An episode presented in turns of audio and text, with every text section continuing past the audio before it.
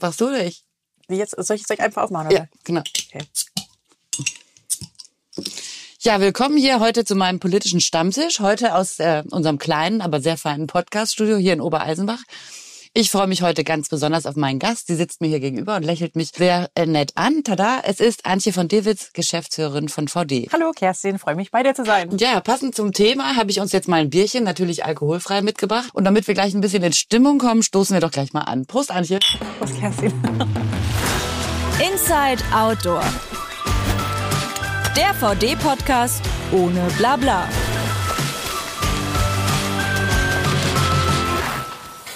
So, ihr habt euch sicher gewundert, warum wir zum politischen Stammtisch laden. Äh, jetzt kommt die Auflösung. Es soll heute darum gehen, warum VD auch politisch Stellung bezieht und Haltung zeigt zu gesellschaftspolitischen Themen. Darüber unterhalte ich mich jetzt mit Antje und äh, ich würde sagen, jetzt geht's los. Zum Start habe ich jetzt mal erstmal zwei Fragen an dich, die du aber nur in einem Satz bitte beantworten sollst. Oh, sowas fällt mir ja immer schwer. Okay. Okay, wir probieren es mal. Mhm. Welches politische Ereignis hat dich besonders geprägt? Ah, das ist leicht. Das war die Wahl von Trump in Amerika. Okay, und was sagst du zum Erstarken dieser ganzen populistischen Strömung, die nicht nur hier bei uns in Deutschland, sondern europaweit gerade zu sehen sind. Ja, finde ich extrem beängstigend. Da sind wir eigentlich schon mittendrin im Thema. VD bezieht immer wieder Haltung zu gesellschaftspolitischen Themen, eben seitdem Trump gewählt wurde eigentlich. Das kannst du ja vielleicht nochmal genauer erzählen. Warum machen wir das und warum ist dir das so wichtig? Ja, tatsächlich war das äh, die Wahl von Trump. Ich weiß es noch, das war auf dem Sales-Meeting und, und er ist gewählt worden und wir standen um diese Bildschirme rum, zwar damals im Regens, im Festspielhaus und wir standen um diese Bildschirme rum und konnten es nicht glauben und teilweise lagen wir uns echt in den Armen und ich glaube, ich habe sogar geweint, weil das so, so entsetzlich war, so unvorstellbar dass ich das, ich fand es so schwer vorstellbar, dass, dass ein Mensch, der so offen Menschen und Frauen verachtend, so offen rassistisch und hasserfüllt äh, kommuniziert, dass er das in einem der größten Demokratien der Welt ähm, ähm, gewählt werden kann. Das hat mich bis ins Mark erschüttert. Und das war irgendwie so, ähm, so während den Anfängen war dieses Gefühl so, wenn wir jetzt nicht aufstehen, wenn wir jetzt nicht Verantwortung übernehmen, wenn wir jetzt nicht Haltung zeigen, ähm, dann müssen wir uns nicht wundern. So war ein bisschen das Gefühl. War ja zur gleichen Zeit, oder? Wo so viele Menschen nach Deutschland kamen, Geflüchtete und wir auch eben einer starken quasi von, von, von rechten Stimmen hatten, weil das hat sich in meinem Kopf dann schon zusammengefügt. Okay, jetzt müssen wir aber auch Haltung zeigen und für unsere Werte einstehen und ganz offen kommunizieren, dass wir mithelfen zu integrieren. Ja, aber normalerweise macht man das ja als, als Privatmensch oder nicht als Unternehmen. Also wie kam das jetzt, glaube ich, dazu, dass, dass du gesagt hast oder dass ihr oder wir hier bei VD gesagt haben, okay, wir müssen als Firma auch Haltung zeigen? Was ich ja total faszinierend finde, seit ich ein Unternehmen leite oder auch schon davor, weil das finde ich eines der der großen Themen als Unternehmensleiter, Leiterin, äh, diese Verantwortung, die du trägst. Du hast einfach einen unglaublichen Einflussbereich als Unternehmen, also nicht nur in der Gestaltung der Produkte, in der Frage, wie produziere ich die, in welchen Lieferketten und zu welchen Bedingungen, welche Arbeitsbedingungen schaffe ich vor Ort, sondern du hast eine Stimme in der Gesellschaft eben auch die Art und Weise, wie du schon wirtschaftest, beeinflusst ja schon so viel Leben, so viel, genau, so viel Menschen in dem täglichen Leben. Und auch die Art und Weise, wie du kommunizierst, mit welcher Werte du rangehst, mit welcher Haltung du rangehst, das prägt. Du, du, du hast hier Menschen, die acht Stunden am Tag hier sind, die, die du in den Lieferketten beschäftigst und, und ob du die jetzt mit hasserfüllten Parolen beschallst und gegen alle quasi aufhetzt oder ob du in, einfach einen, einen guten, werteorientierten Stil führst und, und eben auch zeigst, so lässt sich gut leben für alle, so lässt sich für alle ein gutes Leben ermöglichen, wertebasiert. Das, das macht einen Unterschied. Unternehmen haben unglaublichen Einflussfaktor in der Gesellschaft. Also zum einen natürlich, weil sie als Stützen der, der Gesellschaft angesehen werden durch die, ja, durch die Sicherung von Arbeitsplätzen und, und von Steuerzahlen und alles Mögliche. Aber zum anderen auch ganz, ganz konkret im täglichen Tun, in, in der Reichweite, die sie erreichen durch ihre Mitarbeiter, durch die Kommunikation nach außen. Sie sind eine der Säulen unserer Demokratie auch. Ja, aber es gibt ja auch Leute, die sagen, äh, Unternehmen sollen mal schön politisch neutral sein und einfach gar nichts sagen. Ja, es gibt es gibt selbstverständlich auch. Ähm, ich glaube, dass diese Zeiten einfach nicht mehr berechtigt sind, weil teilweise, wenn wir uns auf diesem äh, auf diesem Planeten umschauen, Unternehmen einfach schon viel, viel mehr Macht haben als einzelne, als einzelne Staaten. Ähm, wenn wir einfach dem Rechnung tragen, welchen Einfluss haben Unternehmen weltweit durch die Produkte, durch die Produktion, durch das Kapital.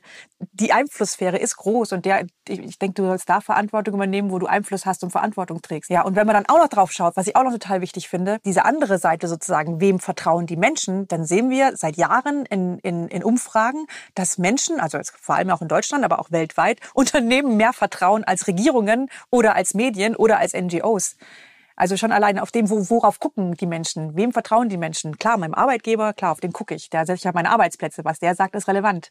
Also ich denke immer, jeder sollte da Verantwortung übernehmen, wo er sie trägt. Und, und ich finde, da tragen Unternehmen ganz deutlich Verantwortung. Kommen wir nochmal zurück. Du hast eben gesagt, nach Trump äh, ging das so ein bisschen los. Ähm, wie habt ihr das dann gemacht? Also wie, wie lief das? Wozu hat man dann Haltung bezogen? Wir hatten zu der Zeit uns ganz stark mit, mit dem Thema Geflüchtete äh, beschäftigt und haben erst erst einmal okay, wie, wie können wir unterstützen und hatten hier dann wir hatten keine Arbeitsplätze oder sowas, die wir die wir jetzt zur Verfügung stellen konnten zu dem Zeitpunkt, aber wir haben gedacht, okay, wir wir äh, leisten Hilfen zur Integration und und und machen hier einen Tag der offenen Tür und und und machen so so, so äh, Freizeitprogramm für Geflüchtete. Es kam überhaupt nicht gut an, aber der Tag der Geflüchteten, äh, der Tag der offenen Tür kam super an. Ähm, da waren 100 150 äh, geflüchtete Menschen da und alle quasi mit ihrem Lebenslauf in der Hand und alle wollten bei uns arbeiten. Wir haben damals festgestellt, okay, viele, viele haben auch einen Nähhintergrund, also kennen sich aus und ähm, dann ein paar Monate später war tatsächlich unsere neue Manufaktur äh, errichtet. Die war nach dem Brand, war die, wurde, wurde die neu aufgebaut und wir hatten da das Potenzial eben tatsächlich mehr Menschen einzustellen und sind haben dann wieder darauf zurückgegriffen und ähm, ab da begonnen, ganz viele geflüchtete Menschen bei uns einzustellen tatsächlich auch. Erstmal probehalber, um zu gucken, geht es überhaupt, um, auf welche Probleme stoßen wir da und wir hatten einfach ganz, ganz viele Probleme dann entdeckt, nämlich was weiß ich, sprachlich, aber auch kulturell und auch die eigene Mannschaft, die noch gar nicht fähig war zur Integration. Also wir haben uns richtig, richtig von allen Seiten her bemüht, äh, diese Menschen integrationsfähig und uns selbst integrationsfähig zu machen und sind über wahnsinnig viele Hürden und Schwierigkeiten gelaufen und haben aber dann tatsächlich geschafft und, und diesen Erfolg eben auch für uns gefeiert. Hey, wir haben, wir haben Menschen bei uns integrieren können, die, die wieder Zuversicht und Hoffnung geschöpft haben und haben dann begonnen, diese positiven Beispiele nach außen zu kommunizieren. Also wir haben uns ganz offen hingestellt, haben gesagt, okay, draußen ist so viel negativ Publicity gegen Geflüchtete, lass uns das positiv aufgreifen, lass uns zeigen, hey, wie funktioniert das? Und wie ist das angekommen damals? Sehr kontrovers. Also wir hatten damals eben uns auch engagiert, politisch sozusagen, Bleiberecht für Geflüchtete, weil dann war ja auch die Zeit, wo alle wieder abgeschoben werden sollten, was, was natürlich heftig war, nachdem wir so viel Mühen auf uns genommen hatten und die ein wertvoller Teil unserer, unserer Mannschaft geworden worden waren. Und also das heißt, wir, da ist zwei Sachen aufeinander gestoßen, nämlich einmal dieses politische Engagement und zum anderen positive Öffentlichkeitsarbeit für die Integration von Geflüchteten mit Beispielen und so. Und ähm, zum Teil sehr positiv von all denen, die sich um die gleichen Werte bemüht haben. Und zum anderen war das wahnsinnig heftig, was für eine Welle von Hass sich über uns ergossen hat. Mit Morddrohungen und, und äh, Bildern von, von rollenden Köpfen und allem Möglichen. Also es war wirklich, wirklich unheimlich, was wir da abbekommen haben zum Teil oder was auch MitarbeiterInnen abbekommen haben aus der Personalabteilung oder so. Aber das waren so die Anfänge. Aber jetzt ähm, in den letzten Jahren beziehen wir zu ganz vielen anderen Themen auch Haltung, also gesellschaftspolitischen Themen. Kannst du nochmal erklären, warum wir das machen, warum dir das so wichtig ist eigentlich? Mir ist es wichtig, weil ich davon überzeugt bin, dass Unternehmen ihre Haltung zeigen sollten. Sie müssen mit aufstehen und für demokratische Werte, für Werte einstehen. Es reicht nicht, sich schweigend zurückzuziehen und das den Politikern zu überlassen, sondern wir müssen die Rolle, die wir in der Gesellschaft innehaben, füllen, ähm, um, um durch ein aktives Einstehen für Positionen ähm, auch, auch eine Stabilisierung sozusagen dazu beizutragen. Ähm, wir, wir stehen für all die Werte ein und, und die Themen ein, wo wir sagen, als Unternehmen haben wir da, haben wir da eine Erfahrung ähm, drin. Wir haben Best Practice, was wir zeigen können, dass es wertebasiert funktioniert. Wie in dem Fall der Geflüchteten. Ähm, hey, wir, wir, wir, wir zeigen es positiv, wir stehen dafür ein, dass, dass, dass Integration funktionieren kann, dass es einen Mehrwert schafft für die Gesellschaft, für das Unternehmen, dass es ganz, ganz wertvoll ist für das Unternehmen. Das sind die Stolpersteine, aber das sind die Erfolgsfaktoren und darum stehen wir quasi dafür ein und wir zeigen das nach außen und verbreiten damit Mut und Optimismus, damit, damit Menschen sich trauen, dafür einzustehen. Ich glaube, dass das auch ein ganz wichtiger wichtiger Faktor ist, ähm, es es kostet Mut, für Themen einzustehen. Es kostet Mut, für Themen einzustehen, die wie eben ähm, da, als also viele Geflüchteten kamen, so so so hasserfüllt diskutiert werden. Das kostet einen einzelnen Mut. Und ich finde, Unternehmen müssen vorausgehen und für solche Themen einstehen, für demokratische Themen, für Themen unserer Gesellschaft, damit andere, damit Einzelpersonen sich auch rückengedeckt fühlen. Genau, und jetzt im Moment haben wir die Themen äh, nicht mehr die Geflüchteten, sondern Klimawandel, Energiekrise, Inflation. Und auch da ist ja die Gesellschaft sehr gespalten im Moment. Und ähm, da ist es ja auch wichtig, dass wir Mut machen den Mut haben und aber auch Mut machen, oder? Genau. Ich glaube, bei all diesen Themen ist es wichtig, dass Unternehmen vorausgehen, dass man auf Unternehmen schauen kann, dass, dass, dass, da, dass da wie so Leuchttürme ähm, in der Gesellschaft sind, in der Wirtschaft sind, an denen man sich auch ein bisschen orientieren kann wenn es immer nur alles ganz hoffnungslos ist und jeder nur sozusagen äh, den Teufel an die Wand malt und sagt, das funktioniert alles gar nicht, dann ist es wichtig zu sehen und, und zeigen zu können, schau doch mal, bei, bei dem, bei VD oder so, die machen das auch, die sind erfolgreich damit. Diese Rolle eben auch zu zeigen, das funktioniert sozusagen auch umweltfreundlich, es funktioniert auch fair, finde ich ganz wichtig, damit auch Leute den Glauben dran haben und, und den Mut haben, die, den Weg auch zu beschreiten. Wie entscheiden wir denn äh, tatsächlich, zu welchen Themen wir uns äußern? Also wie läuft da der Prozess? Also man könnte ja, es gibt so viele Themen, die gerade diskutiert werden. Also wie, erklärst du mal, wie das intern läuft, wie wir uns da entscheiden, zu was wir uns dann wirklich äußern? Das haben wir sorgfältig sozusagen ausgewählt, welche, welche Haltungsthemen zu unserer Marke gehören. Äh, und zwar entscheiden wir das ganz simpel darauf, okay, wo sind unsere Berührungsfelder? Also äh, Integration von Geflüchteten lag jetzt vielleicht ein bisschen außerhalb. Da sind wir, sind wir reingekommen und, und haben jetzt auch einfach, wir, wir beschäftigen über 30 Geflüchtete bei uns. Das ist einfach ein Thema, wo wir positive Erfahrungen gesammelt haben, wo wir Know-how haben, wo wir Best Practice haben, wo wir für ein Thema einstehen und ganz konkret sagen können, okay, wie funktioniert das eigentlich bei uns? Äh, andere Themen sind natürlich im Bereich eben der nachhaltigen Transformation, der nachhaltigen Produktentwicklung. Ähm, überall da, wo wir, wo wir sagen, okay, da ähm, stehen wir für Themen ein, da stehen wir ein für gesetzliche Veränderungen, für, für, für eine Wertehaltung und wir können konkret zeigen, durch unser unternehmerisches Tun, wie wir das bei uns umsetzen, ganz konkret benennen können, welche Hindernisse, welche Herausforderungen, aber auch welche Erfolgsfaktoren haben wir und warum funktioniert es bei uns gut, wo wir Mut machen können, wo wir Hoffnung, Hoffnung wecken können, dass es auch, äh, auch damit komplexer, aber doch funktioniert, da, da setzen wir uns auch ein. Also wir setzen uns nicht ein, wenn es irgendwo um, um Themen geht, wo wir, wo wir sagen, hey, von der Wertehaltung her interessiert es uns und sind wir auch irgendwie dabei, vom Herzen her auch, aber wir haben eigentlich überhaupt nichts damit zu tun dann, dann lassen wir die Finger davon. Also großes Thema im Moment ist ja der Green Deal, da sind wir auch ganz aktiv, oder? Genau, der Green Deal, das äh, also quasi alles, was aus Europa kommt und äh, in Richtung nachhaltiger Gesetzgebung geht, sind wir natürlich stark daran interessiert, denn da sehen wir uns oder wir sind seit vielen Jahren einfach Vorreiter und leisten ähm, ökologische und soziale Mehrleistungen sozusagen, die gesetzlich nicht abgefordert sind, die wir aber als klare Verantwortlichkeit von uns sehen, weil wir in einer problematischen Industrie sind und uns als Teil des Problems sehen, möchten wir Teil der Lösung sein. Deshalb machen wir viel freiwillig. Und deshalb setzen wir uns aber auch ein, dass äh, gesetzliche Rahmenbedingungen kommen, um äh, so, so eine Art ähm, Level Playing Field zu schaffen. Das heißt, dass Unternehmen gleichermaßen gefordert werden, Verantwortung zu übernehmen, weil du dann einfach eine größere Hebelwirkung hast, weil dann eben die Kosten gleich verteilt sind, äh, weil der Aufwand dann gleich ist, weil dann einfach auch die marktwirtschaftlichen Voraussetzungen gleich sind und wir alle dazu beitragen, diesen Planeten zu erhalten und, und, und nicht zu schädigen. Und deshalb sind wir natürlich eben auch auf Seite des Green Deals sozusagen und, und zeigen eben immer wieder ähm, mit den neuen Regelungen, die da kommen, schau mal, wir setzen das schon um und es ist machbar und äh, so und so machen wir das und äh, den und den Mehrwert ziehen wir auch daraus. Also damit gehen wir auch an die Öffentlichkeit und setzen uns auch, wie beispielsweise beim Lieferkettengesetz, auch dafür ein, dass es auch möglichst streng kommt, weil es bringt uns alle nichts, wenn es dann total verwässert ist und nur ein bürokratischer Mehraufwand, ohne dass dann konkreter Nutzen äh, für die Menschen vor Ort oder für das Unternehmen, das es, äh, das es umsetzt ist. Hast du denn das Gefühl, das kommt gut an draußen, also bei unseren Konsumentinnen, dass wir uns so positionieren? Also wie ist so deine Erfahrung damit? Also es hat ja wirklich sehr heftig begonnen damals mit dem Einsatz für Geflüchtete sozusagen.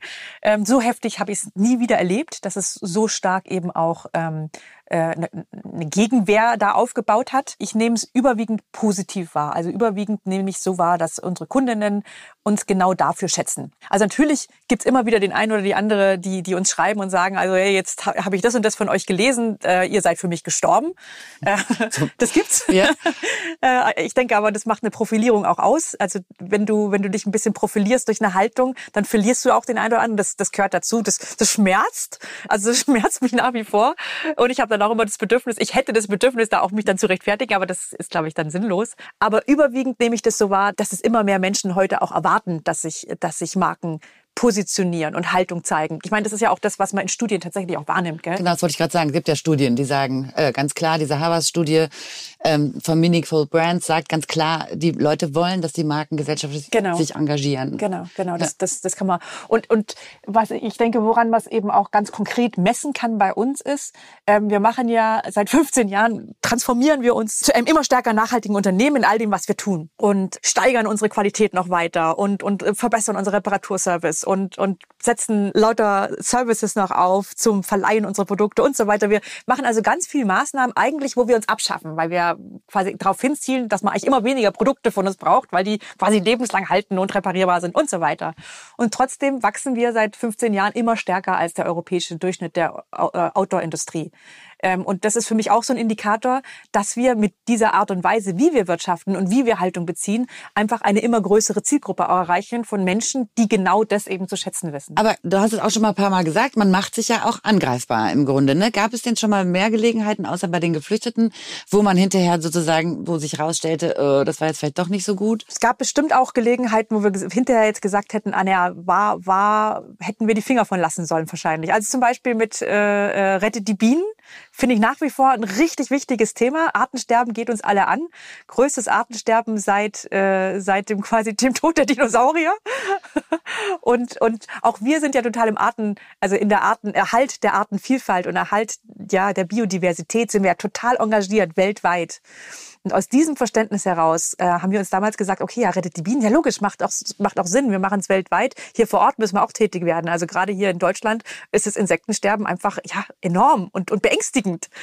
Ähm, und haben uns dann auch, ähm, also haben uns auch eingetragen als Unterstützer quasi für Rettet die Bienen und haben den Zorn aller Landwirte auf uns gezogen im Umkreis. Und da, da fehlt uns natürlich die, die Best Practice. Also nein, wir haben keine Best Practice in der Landwirtschaft. Wir haben Best Practice in der Textilwirtschaft. Die können wir zeigen und die ganzen Maßnahmen. Und auch da ist es schwierig. Und auch da äh, sind es mehr Aufwand und mehr Kosten. Äh, aber ähm, das reicht nicht, um in der Landwirtschaft quasi zu argumentieren. Da würde ich aus heutiger Sicht sagen, hätten wir mal die Finger von lassen sollen. Das heißt, wir positionieren uns tatsächlich nur zu Themen, wo wir auch wirklich einen direkten Bezug zu haben. Ne? Genau. Also genau. Also wir, wir positionieren uns da zu Themen, wo wir Best Practice haben, das direkt anwendbar ist. Das war so ein bisschen die Lehre daraus. Okay. Im Moment ist ja schon die Stimmung irgendwie schlecht in Deutschland. Äh, die Menschen fühlen sich alle überfordert. Das sagen auch Studien. Die politischen Probleme sind so groß. Was sagst du denn? Also, und sie, sie neigen dazu auch zu resignieren. Kann denn unsere Positionierung auch dazu beitragen, dass sich das wieder ändert? Also, dass die Menschen wieder mehr Hoffnung schöpfen? Also, wir sind jetzt kein, kein Weltenretter oder so, gell?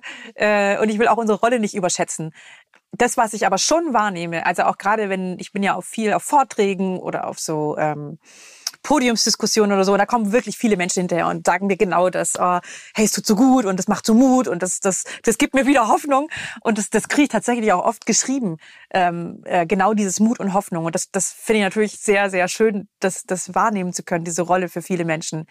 Ähm, und ich kann es auch ein Stück weit total nachvollziehen, gell?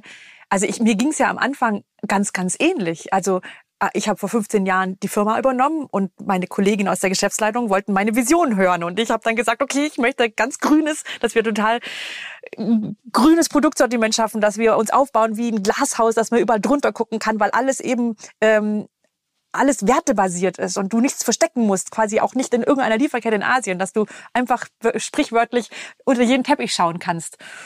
Und ähm, ich war mir gar nicht sicher damals, funktioniert das überhaupt? Weil wir sind ja alle so erzogen worden oder so geprägt worden, dass es als Widerspruch aufgebaut wurde, Ökologie und Ökonomie. Und äh, das macht dich natürlich unsicher. Also du willst ja auch nicht ähm, was fordern, was dann sozusagen in den wirtschaftlichen Ruin führt. Und das, ähm, das zu zeigen, dass das funktioniert und dass wir damit Erfolg haben, dass wir damit ein wirtschaftlich erfolgreiches Unternehmen sind, das Arbeitsbedingungen leistet, wo Menschen als ganze, als ganzheitliche Menschen äh, sozusagen da sind, die mit, auf, die, die, die sozusagen zu ihren Werten stehen können, die, weil ganz viele Menschen möchten ja sinnerfüllt arbeiten, möchten, möchten gern ihren Beitrag leisten zum Erhalt des Planeten, möchten, möchten einen Beitrag leisten, damit die Zukunft für ihre Kinder und Kindeskinder gesichert ist, gell? Und, und das, das leisten zu können als Unternehmen oder das leisten zu können, also als Arbeitgeber oder eben als, als, als Unternehmen, das Produkte schafft, ähm, das, das gibt Mut und das macht Hoffnung, weil, weil du dann, weil, weil dieser Widerspruch im Kopf sich dann auflöst und, und ähm, du wieder Vertrauen schöpfst. Wenn du die ganze Zeit durch die Welt gehst und die ganze Zeit denkst, oh, das macht, das, das, das spannt dich an.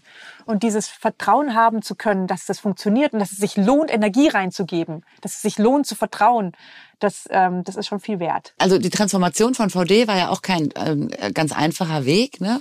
Ist das vielleicht ein gutes Beispiel, wie wir uns transformiert haben, auch für den die Transformation, die Deutschland jetzt gerade bevorsteht? Also du sagst das ja auch ganz oft. Also es war auch ein langer Weg, aber es, er, er hat funktioniert. Ah ja, die Transformation ist, glaube ich, ich, ich, ich würde fast wetten, und man sieht es ja auch in so Change-Prozessen, ähm, dass sie ja schon immer sehr ähnlich verlaufen, dass sie so eine Kurve haben, wo es ins Tal der Tränen runtergeht, äh, wo, wo, wo Wut entsteht, wo, wo quasi Schuldzuweisungen kommen, wo Angst entsteht wo so eine so eine so eine Festhalten an bestehenden ähm, und das ist ja genau das erstens was bei uns damals war bei VD wir haben uns so gestritten am Anfang weil wir so existenzielle Zielkonflikte hatten. Ähm, die äh, Produzenten haben sich geweigert die Zertifizierung die wir wollten vorzunehmen weil sie gesagt haben ihr seid zu klein oder okay dann machen wir es aber ihr müsst zahlen. Unser Vertrieb hat gesagt darf auf keinen Fall mehr kosten weil der Konsument der will gar nichts also davon hören das interessiert den gar nicht. Unsere Produktmanager die waren überfordert mit der ganzen Mehrarbeit von Zertifizierungen, Auditierungen und haben gesagt, hatten Angst, eben wertvolle Produzenten dabei zu verlieren und, und haben gestöhnt über diesen bürokratischen Mehraufwand und, und wo das wohl hinführen soll und was es überhaupt bringt. Also wir haben uns, wir sagen uns dermaßen in den Haaren und hatten am Anfang auch noch gar keine, gar keinen, ähm, gar keine Kultur, um mit diesen Zielkonflikten umzugehen, gar keine Organisationsentwicklung sozusagen, die uns erlaubt hätte, diese unglaubliche Komplexität aufzulösen und interdisziplinär auf Augenhöhe dann wieder aufzulösen und gute Lösungen zu finden, das haben wir echt mühsam entwickeln müssen. Und das erinnert mich stark an die Situation von, von Gesamtdeutschland gerade, weil das ist ja das, was wir echt live erleben, gell? Also glaubst du, das ist auch der Grund, warum sich so viele Menschen derzeit so schwer tun und, und vieles so negativ sehen, dass es eben äh, so unauflösbar im Moment wirkt? Wie wäre die Herangehensweise, wie wir es vielleicht besser hinbekommen im Moment? Zunächst mal würde ich, gucke ich natürlich aus meiner Rolle auf die Unternehmen und denke mir, hey, das ist, also ich finde da momentan etwas schwach, wie, wie die meisten Unternehmen da aufgestellt sind, die, die nach außen kommunizieren. Weil was man irgendwie ganz stark hört, ist ein Riesengejammer und ein Geschimpfe auf die Politik und, und äh, also auf unsere demokratisch gewählten Vertreter, äh, die, die quasi diesen ganzen Schlamassel scheinbar verursacht haben. Gell? Wir haben einen Riesenstau unserer gesamten Maßnahmen über Jahrzehnte. Jetzt wird's ange, angegangen, um, um die ganzen Klimamaßnahmen umzusetzen, um, um überhaupt zukunftsfähig zu sein als Gesellschaft und auf diesem Planeten. Und jetzt äh, sind die armen die armen Deppen, muss man schon fast sagen, die es jetzt in die Hand nehmen in der Politik, die werden jetzt gescholten als die Bösewichte. Natürlich machen die Fehler. Das ist ja auch logisch unter all dem Druck und überhaupt in, in so einer Konstellation der Ampel. Und ich will die auch gar nicht in Schutz nehmen. Die könnten bestimmt das eine oder andere besser machen. Aber es bringt überhaupt nichts, wenn wir jetzt sozusagen ähm, hier äh, ein, ein, ein Blaming machen und ein, ein Fingerpointing und äh, ähm, die, die, die Politiker äh, verreißen vor der Gesellschaft. Denn alles, das Einzige, was wir erreichen, ist, dass die AfD damit einen Höhenflug hinlegt. Weil wenn wir schon als, als Wirtschaftsvertreter sagen, die können alle nichts und, und ähm, die, die, die versagen und, und die führen, die, die, die führen Deutschland äh, in den Ruin, dann ist es ja logisch, dass, dass, dass Menschen, die auf Unternehmen schauen und denen vertrauen, dass sie sich dann nach radikalen Alternativen umschauen. Was würdest du dir wünschen, dass die Unternehmen einfach viel positiver umgehen jetzt mit dem Ganzen? Die, die Tatsache ist ja, dass ganz viele Unternehmen da die Ärmel hochkrempeln und, und Lösungen angehen, gell? in Startlöchern stehen oder schon anfangen umzusetzen und, und sich neu aufstellen oder, oder umorientieren und, und, und, und innovative Lösungen schaffen. Also wir sind ja gut, wir sind ja, wir sind ja eine wirkliche Wirtschaftsmacht, eine Wirtschaftskraft, wir haben Innovationsgeist. Ähm, nur nach außen dringt dieses ganze Gejammer. Ähm, also ich würde mir wünschen, dass, dass dass die Unternehmen lauter werden, die, die bereits in der Umsetzung von Maßnahmen sind, dass das stärker nach außen getragen wird, wie wir konkret diese Krise bewältigen und nicht das, was alles schief geht, in den Vordergrund rücken, dass sie auch ihren, ihre Lobbyvertreter ein bisschen zügeln. Denn oftmals ist es so, dass, dass mir dann die Unternehmer sagen, ah ja, das, das ist unser, das ist unser äh, Verband, der, der ist ein bisschen radikal. Äh, so, so meinen wir das ja gar nicht. Aber hallo, das sind eure Vertreter. Also die Unternehmen selbst, dass die sprechen und dann aber auch sozusagen sich der Rolle bewusst werden, sie sind die Auftraggeber ihrer Verbände. Ähm, dass sie da auch eine verantwortungsvolle Mäßigung ausüben, dass, dass einfach Wirtschaft wahrgenommen wird als positiver Faktor in dieser Krise und nicht als Krisenwellenverstärker. Du, du schreibst jetzt ja auch die Kolumne im Manager-Magazin, hast einen eigenen LinkedIn-Kanal. Welche Themen sind da die, die du am liebsten äh, spielst und die dir am Herzen liegen? Teil der Lösung heißt meine Kolumne und es geht mir eigentlich immer um Themen, ja, eigentlich immer das, okay, wo haben wir Best Practice, wo haben wir, wo haben wir was, wo haben wir schon eine Lösung geschaffen, wo ich denke, das macht doch so viel mehr Sinn. Äh, tragen wir das nach außen. Also jetzt die neueste geht jetzt dann auch tatsächlich um genau dieses Thema so, ähm, dass dass ich doch, dass ich tatsächlich die Bitte an alle Unternehmen habe, doch ein bisschen, bisschen mehr Verantwortung zu übernehmen für diese Mit, also für die Gestaltung unserer unserer Vertrauensstimmung in Deutschland ähm, und die nicht in den Keller zu ziehen. Ähm, die letzte ging um Kreislaufwirtschaft, ähm, das äh, und und die vorletzte um PFC. Genau, da habe ich genau habe ich quasi zu der Kraft der Verbotestellung bezogen in dem vollen Bewusstsein, dass äh, das natürlich sehr ähm, umstritten sein wird. Aber und war es umstritten? Also ja schon wie kommt auch, klar. An? Also äh, in in einer Zeit, wo wo ganz viel davon die Sprache ist, dass man doch unbedingt die individuelle Freiheit erhalten muss, äh, setze ich mich für Verbote ein. Ähm, und das war natürlich auch nicht, ich setze mich nicht für alle Verbote ein, aber ich setze mich ganz gezielt für Verbote ein von Giftstoffen, wo klar ist, dass das viel innovationstreibender ist, wenn ich da ein klares Verbot habe, weil dann klarer Fokus auf Lösungen gesetzt wird und dass das oftmals vergessen wird, wenn es immer nur um Freiheit geht. Du hast ja auch noch Rollen in Berlin. Du bist zum Beispiel beim äh, Robert Habeck im Mittelstandsbeirat. Ähm, wie, ist, wie wichtig ist das, dass du diese politischen Rollen, du wirst auch zu den Gremien eingeladen. Also vielleicht kannst du da auch noch mal erzählen. Hast du das Gefühl, da kannst du auch ein bisschen was bewirken? Also ich bin in vielen Gremien. Ich bin auch ähm, im Vorstand des Bundesverbands Nachhaltige Wirtschaft wo wir viele Politikgespräche führen. Ich führe Politikgespräche aber auch im, äh, im Auftrag sozusagen von der Fairware Foundation beispielsweise. Äh, also das ist unsere Multi-Stakeholder-Initiative für soziale Produktionsbedingungen in Produktionsländern oder für andere. Also ich werde immer, ich werde oft eben auch eingesetzt, eben ganz, ganz konkret, um politische Gespräche zu führen zum Beispiel im Rahmen des Lieferkettengesetzes oder im Rahmen eben der, der neuen Verordnung für Nachhaltigkeitsberichterstattung, um eben Politikern aufzeigen zu können, schaut mal, ähm, wir machen das bereits und ähm, wir haben dadurch eben nicht nur Nachteile durch das Mehraufwand, sondern wir haben dadurch auch konkrete Vorteile und überhaupt, es ist machbar für uns auch als mittelständisches Unternehmen und wir haben auch eine hohe Komplexität, einfach um, um das greifbar zu machen. Was bedeutet, wenn so eine Gesetzgebung kommt? Wie setzen wir die um? Wo stolpern wir drüber?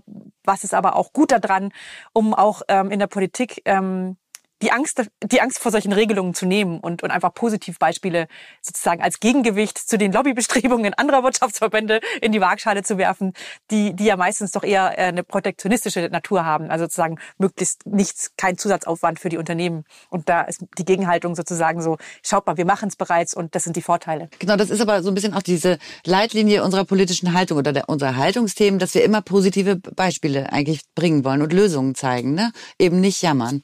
Genau. Ja. ja, so könnte man das, äh, so könnte man das wahrscheinlich auch in kurz sagen. Unsere politische Haltung ist nicht jammern, sondern ähm, Arme hochkrempeln und zeigen, wie wie es machbar ist. Im Moment machen ja doch wahnsinnig viele Verschwörungstheorien die Runde. Also zum Beispiel gibt's äh, gerade eine Studie von der Friedrich-Ebert-Stiftung, die kommt zu dem Schluss, dass 25 Prozent aller Befragten glauben, dass Wissenschaftler die Risiken des Klimawandels mit Absicht übertreiben, um äh, mehr Geld zu bekommen. Ähm, wie gehst du denn mit so äh, damit um, wenn du mit so jemand im Gespräch bist oder so Verschwörungstheorien plötzlich auftauchen? Das tue ich mir auch wahnsinnig schwer. Also jeder, der äh, da eine gute Strategie hat, ist äh, herzlich willkommen, auch mich, da, mich dazu aufzuklären, wie man am besten damit umgeht. Ähm, ich, ich, ich versuche dann immer sozusagen, also genau die gleiche Strategie anzuwenden, indem ich sage, Moment, also ich gucke jetzt gar nicht nach außen, sondern ich bleib bei uns. Wir wissen, dass wir einen negativen Impact haben, weil wir Teil der Textilindustrie sind. Wir wissen, dass wir den zehn größten Verbrauch haben von dem und dem, von, von äh, also dass wir die zehn größten Emittenten sind von CO2. Wir wissen, dass wir, dass wir äh, Schadstoffe in der Textilindustrie verursachen und so weiter und so weiter. Und deshalb machen wir das. Ich komme ganz stark eben, indem ich einfach argumentiere damit, ich weiß, dass ich verantwortlich bin, ich weiß, dass ich Teil eines Problems bin. Ich ähm, sorge dafür, dass wir Teil der Lösung werden. Ähm, was du machst oder was andere machen sozusagen, nach außen zu gucken und sagen, das stimmt gar nicht, ist für mich irrelevant, weil ich weiß, dass, dass, dass wir es sind und ich ich pack da an und mir ist es wichtig, weil ich habe Kinder und ich möchte gerne, dass meine Kinder auf diesem Planeten noch eine gute Zukunft haben. Und das ist mir einfach als Mensch unheimlich wichtig und da bin ich überzeugt davon, dass es richtig ist und es fühlt sich auch gut an und es fühlt sich richtig an. Ich, ich versuche bei mir zu bleiben und, und meine intrinsische Motivation zu schildern und warum ich das für richtig halte, eher anzupacken, statt zu diskutieren, ob das alles überhaupt wahr ist. Ja, das ist eigentlich schon fast ein super Schlusswort, aber ich wollte dich nochmal fragen, was kannst du denn unseren Zuhörerinnen nochmal zurufen? Äh, also was kann denn jeder Einzelne tun, ähm, um Haltung zu zeigen? Zum einen finde ich erstmal die Überzeugung ganz wichtig, dass, dass ähm, dass jeder Einzelne tatsächlich auch so einen Einflussfaktor hat. Gell?